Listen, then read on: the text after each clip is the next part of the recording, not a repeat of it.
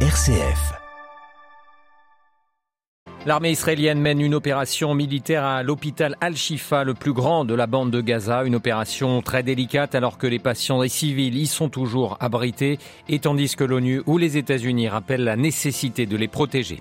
L'Union européenne peine à satisfaire ses commandes de munitions pour l'Ukraine où la contre-offensive de Kiev piétine toujours. Nous retrouverons notre correspondant à Bruxelles. Et puis nous irons aussi en Russie ce matin où Vladimir Poutine gracie des anciens meurtriers qui se sont rachetés en partant combattre sur le Dans ce journal également, direction le nord du Mali, où l'armée a pris le contrôle de la ville de Kidal, bastion de la rébellion Touareg. Et puis dans notre dossier, ce matin, direction le Portugal, où les forces politiques se recomposent quelques jours après la démission surprise du Premier ministre socialiste Antonio Costa. La droite et le Parti nationaliste vont tenter de jouer leurs cartes pour les prochaines élections législatives au mois de mars prochain. Radio Vatican, le journal Olivier Bonnel. Bonjour, l'armée israélienne a donc annoncé tôt ce matin mener une opération précise et ciblée, ce sont ces termes, dans une zone de l'hôpital Al-Shifa de Gaza. C'est le plus important établissement hospitalier du territoire palestinien. Tzal qui cherche à déloger des combattants du Hamas qui, selon elle, y seraient cachés. On fait le point avec notre correspondant dans la région, Valérie Ferrand. Après avoir euh, pendant des semaines bombardé tous les alentours de cet hôpital, puis l'avoir encerclé depuis plusieurs jours, l'armée israélienne a donc pénétré cette nuit à l'intérieur de ce grand complexe médical désigné dès le départ par Israël comme une cible militaire. Aucune image ne parvient depuis lors de ce qui se passe réellement à l'intérieur de l'hôpital à Shifa, où les forces spéciales israéliennes ont envahi plusieurs départements, dont celui des urgences. En milieu de nuit, des médecins ont réussi à communiquer avec l'extérieur promettant de filmer autant que possible et réaffirmant qu'ils resteraient jusqu'au bout avec leurs patients. Il y aurait actuellement à l'intérieur de l'hôpital environ 1500 médecins et infirmiers avec des milliers de malades, de blessés, dont des bébés en couveuse et de familles déplacées. Ce matin, on signalait des ordres de l'armée aux patients et aux malades de se regrouper et de lever les mains en l'air. Les forces spéciales israéliennes sont également descendues dans les sous-sols de l'hôpital qu'Israël a désigné comme étant un centre de commandement du Hamas. Jérusalem, Valérie Ferron, Radio Vatican. Et hier, le secrétaire général de l'ONU, Antonio Guterres, s'était dit une nouvelle fois très inquiet de la situation horrible et des pertes humaines importantes dans plusieurs hôpitaux à Gaza, appelant, je cite, un cessez-le-feu immédiat au nom de l'humanité. Les hôpitaux et les patients qui doivent être protégés, a exhorté de son côté la Maison-Blanche. Derrière ces combats, le sort des 240, 240 otages israéliens aux mains du Hamas reste toujours incertain. Hier, leurs proches ont entamé une marche de protestation à Tel Aviv qui doit se conclure à Jérusalem dans quelques jours. Les familles des otages qui ont fait part de leur lassitude et de leur colère, ils demandent au gouvernement israélien un accord avec le Hamas pour qu'il soit libéré. Un autre théâtre de guerre est bien sûr celui de l'Ukraine où la contre-offensive de Kiev peine toujours dans l'est du pays. Les Ukrainiens s'attendent à un nouvel hiver difficile avec des attaques russes sur leurs infrastructures énergétiques. L'Union européenne, dont les ministres de la Défense se sont une nouvelle fois réunis hier à Bruxelles, ont réaffirmé leur soutien à l'Ukraine, mais également reconnu que la fourniture de munitions promise à Kiev était plus difficile que prévu. À Bruxelles, les précisions de Pierre Bénazé. L'Union européenne ne va pas aussi vite qu'elle l'avait espéré, en particulier sur la fourniture de munitions. Elle s'est fixée pour objectif de fournir un million d'obus pour l'artillerie ukrainienne d'ici mars. Pour l'instant, les Européens ont envoyé 300 000 munitions et l'objectif ne sera pas atteint, affirme le ministre allemand de la Défense, Boris Pistorius. La bonne question serait en fait de savoir si promettre un million a jamais été réaliste. Des voix se sont élevées pour dire attention, un million c'est facile à décider, l'argent est là, mais la production doit être là. Ces avertissements ont malheureusement raison aujourd'hui. Nous avons apporté une grande contribution avec nos contrats cadres et nous continuerons à le faire.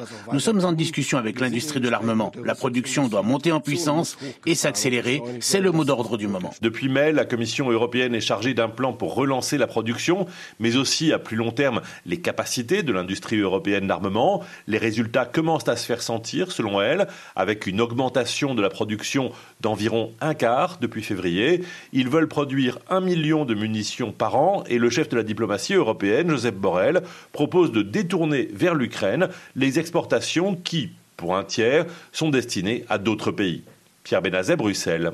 RFI pour Radio Vatican. Du côté russe, la mobilisation se poursuit pour aller combattre en terrain ukrainien, une mobilisation qui concerne également des anciens criminels graciés en s'engageant dans l'armée. Ainsi, un complice de l'assassinat d'Anna Politoskaya a pu racheter son meurtre en allant combattre. Cet ancien policier, condamné à 20 ans de prison pour son rôle dans le meurtre de la journaliste en 2006, a combattu avec les forces russes en Ukraine et bénéficié ainsi d'une grâce de Vladimir Poutine. À Moscou, les précisions de notre correspondant Jean-Didier Revoux. Sergei Kadjikourbanov est libre. Au dire de son avocat, cet ancien policier a été gracié au terme du contrat qui le liait à l'armée russe pour aller combattre en Ukraine. D'après la formule employée, ici en Russie, il a racheté sa culpabilité sous les balles et les obus par le sang versé, comme c'est le cas pour tous les autres condamnés qui sont rentrés vivants après avoir passé plusieurs mois sur le front. Une situation qui fait bondir la famille de la journaliste assassinée en 2006, pour qui cette grâce présidentielle n'est en aucun cas la preuve de l'expiation et des remords du meurtrier. Elle dénonce avec le journal Novaya Gazeta, l'ancien employeur d'Anna Politkovskaya, une monstrueuse injustice arbitraire, une profanation de la mémoire d'une personne tuée pour ses convictions et la réalisation de son devoir professionnel. Des dizaines de milliers d'autres détenus ont signé de tels contrats avec la milice Wagner d'abord, puis avec l'armée, et leur retour à la vie civile est parfois problématique. Sur les 17 détenus graciés identifiés par un média russe indépendant, trois ont déjà recommencé à tuer depuis leur retour d'Ukraine, alors qu'à la fin de l'an dernier, les statistiques officielles montraient déjà une augmentation générale de la criminalité en Russie. Jean-Didier Revoin, Moscou pour Radio Vatican. Chypre promet d'enquêter sur de présumées violations des sanctions imposées contre Moscou, des sanctions, euh, un scandale révélé par une enquête d'un consortium international de journalisme, selon laquelle l'île de la Méditerranée serait une plaque tournante du blanchiment d'argent russe. Les États-Unis et la Chine font un pas l'un vers l'autre sur le dossier climatique. Les deux premières puissances de la planète ont signé une déclaration commune promettant de tout faire pour que la prochaine COP 28 de Dubaï soit un succès et de renforcer leur collaboration. Une déclaration qui intervient quelques heures avant la rencontre entre Joe Biden et Xi Jinping, non loin de San Francisco. Rencontre en marge d'un sommet de l'APEC, la coopération économique pour l'Asie-Pacifique.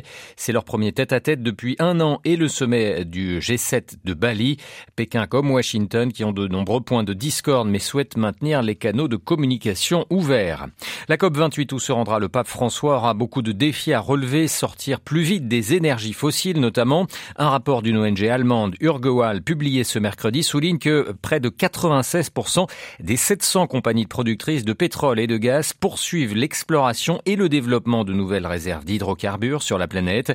Or, compte tenu du développement des énergies et des technologies propres, il n'est pas nécessaire d'investir dans de nouveaux gisements, euh, il y a quelques jours l'Agence internationale de l'énergie.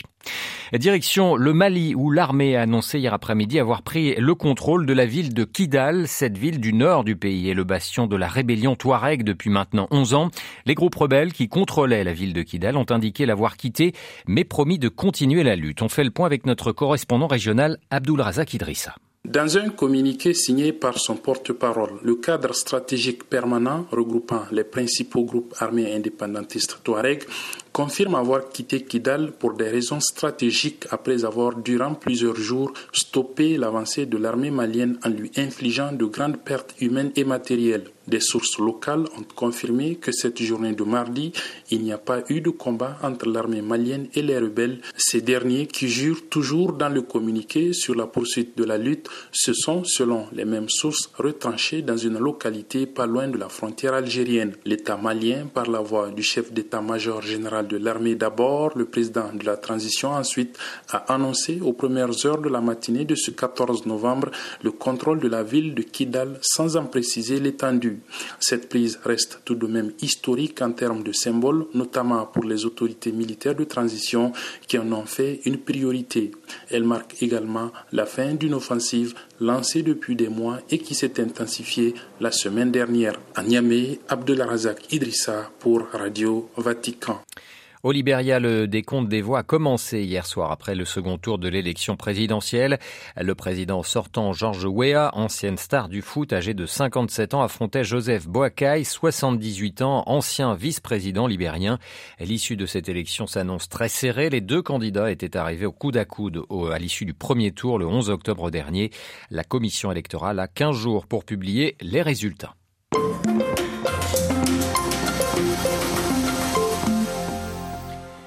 Les forces politiques se recomposent au Portugal quelques jours après la démission surprise du Premier ministre socialiste Antonio Costa, reconduit au pouvoir depuis huit ans et jusqu'alors très populaire et gestionnaire. Il est aujourd'hui impliqué dans une enquête pour corruption et trafic d'influence qui vise également son chef de cabinet et son ministre des Infrastructures. L'affaire n'en finit pas de connaître des rebondissements puisque lundi dernier, la justice portugaise révélait qu'il s'agissait d'une erreur de nom avec son confrère, le ministre de l'économie Antonio Costa. La démission officialisée, les prochaines législatives auront tout de même lieu le 10 mars prochain au Portugal et les ennuis du Parti socialiste laissent la part belle à la principale formation de droite, le Parti social-démocrate, mais aussi à Chega, le Parti nationaliste en pleine ascension. L'historien du Portugal contemporain Yves Léonard, ancien enseignant à Sciences Po, revient ce matin sur les conséquences de ces affaires sur le Parti socialiste et la recomposition de l'échiquier politique portugais. Cette crise, évidemment, chamboule absolument tout. Il y avait des tensions, une érosion euh, liée aussi à l'usure légitime du pouvoir. Hein. Comme il n'y avait pas d'élections importantes majeures jusqu'en 2026, il y avait des élections européennes qui auront lieu en juin prochain, mais il n'y avait pas d'autres élections majeures, donc il n'y avait pas péril en la demeure. Et il ne se posait pas la question, même si elle était sur toutes les lèvres, la question de la succession. Succession d'autant plus difficile que c'est un personnage qui a marqué de son empreinte hein, les huit années écoulées depuis qu'il avait pris le contrôle du Parti socialiste à l'automne 2014. Donc c'est une page qui se tourne dans la douleur, hein, qui ne se tourne pas euh, dans une période de, de, tranquillité où on a le temps de préparer les choses. C'est un parti donc qui est aujourd'hui fragilisé par l'image qui va lui être accolée et on a les souvenirs douloureux aussi de la période où euh, José Socrate était Premier ministre, hein, souvenez-vous, entre 2005 et 2011, et ensuite avait été non pas mis en examen mais incarcéré directement sans chef d'accusation pour soupçon de malversation et de corruption. Antonio Costa avait eu à gérer euh, justement l'après Socrates et cette image négative finalement accolée à son parti. Donc il y a les stigmates de tout ça, il y a l'héritage de tout ça et l'image générale que d'autres partis vont euh, tirer profit. Une redéfinition du leadership au sein du Parti socialiste entre deux tendances. L'une euh, est incarnée par un homme longtemps présenté comme un dauphin, c'est Pedro Nuno Santos, qui a été ministre des Infrastructures, qui a très tôt fait savoir qu'il serait candidat comme premier secrétaire du Parti socialiste. Et puis l'autre tonalité, elle est incarnée par l'actuel ministre des Affaires intérieures, José Luis Carneiro, qui lui s'inscrit un peu dans l'héritage d'Antonio.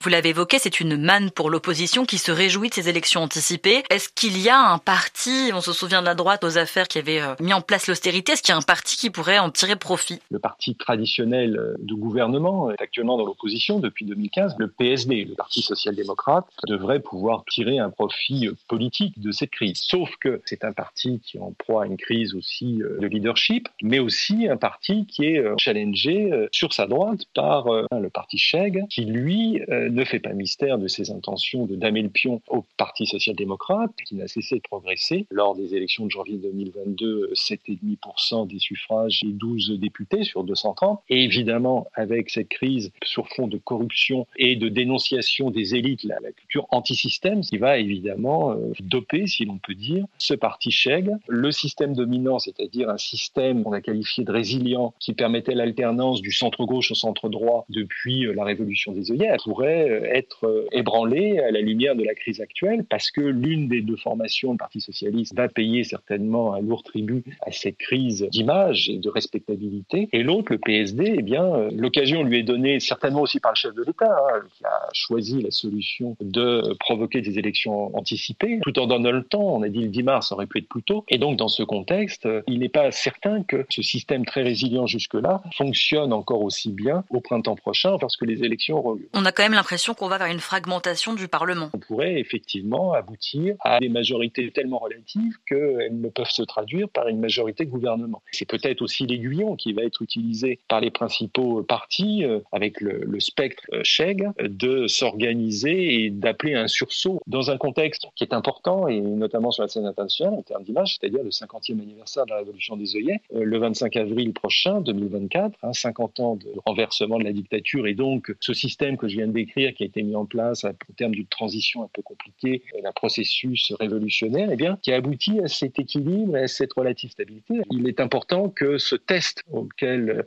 se trouve confrontée la démocratie portugaise eh bien, soit réussi. Interrogé par Marie Duhamel, Yves Léonard, spécialiste du Portugal, auteur de l'ouvrage Sous les œillets, la révolution paru chez Chandaigne, était ce matin l'invité de Radio Vatican.